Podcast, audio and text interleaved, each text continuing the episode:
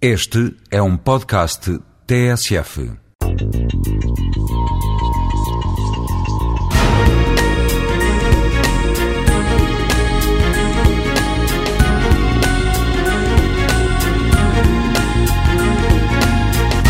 Outra forma de olhar para a cidade, e que também está muito em voga, é a cidade criativa. A Richard Florida investigou esse tema e percebeu que as cidades que tinham apostado na criatividade eram as cidades que prosperavam, as cidades que não tinham apostado na criatividade eram aquelas em que o número de empregos gerados era menor.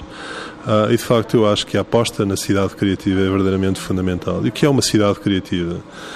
Eu penso que uma cidade criativa é necessariamente aquela em que há atividades criativas e que essas atividades criativas estão acessíveis aos cidadãos.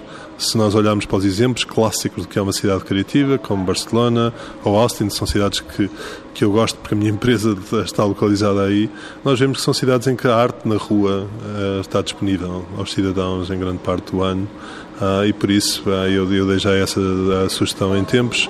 Lisboa devia concessionar o espaço que vai do, do Marquês de Pombal até ao Rio a artistas de rua, transformar-se na capital da arte na rua a nível global. Por outro lado, eu acho que em termos criativos a aposta deve ser também na criatividade dos, dos próprios cidadãos.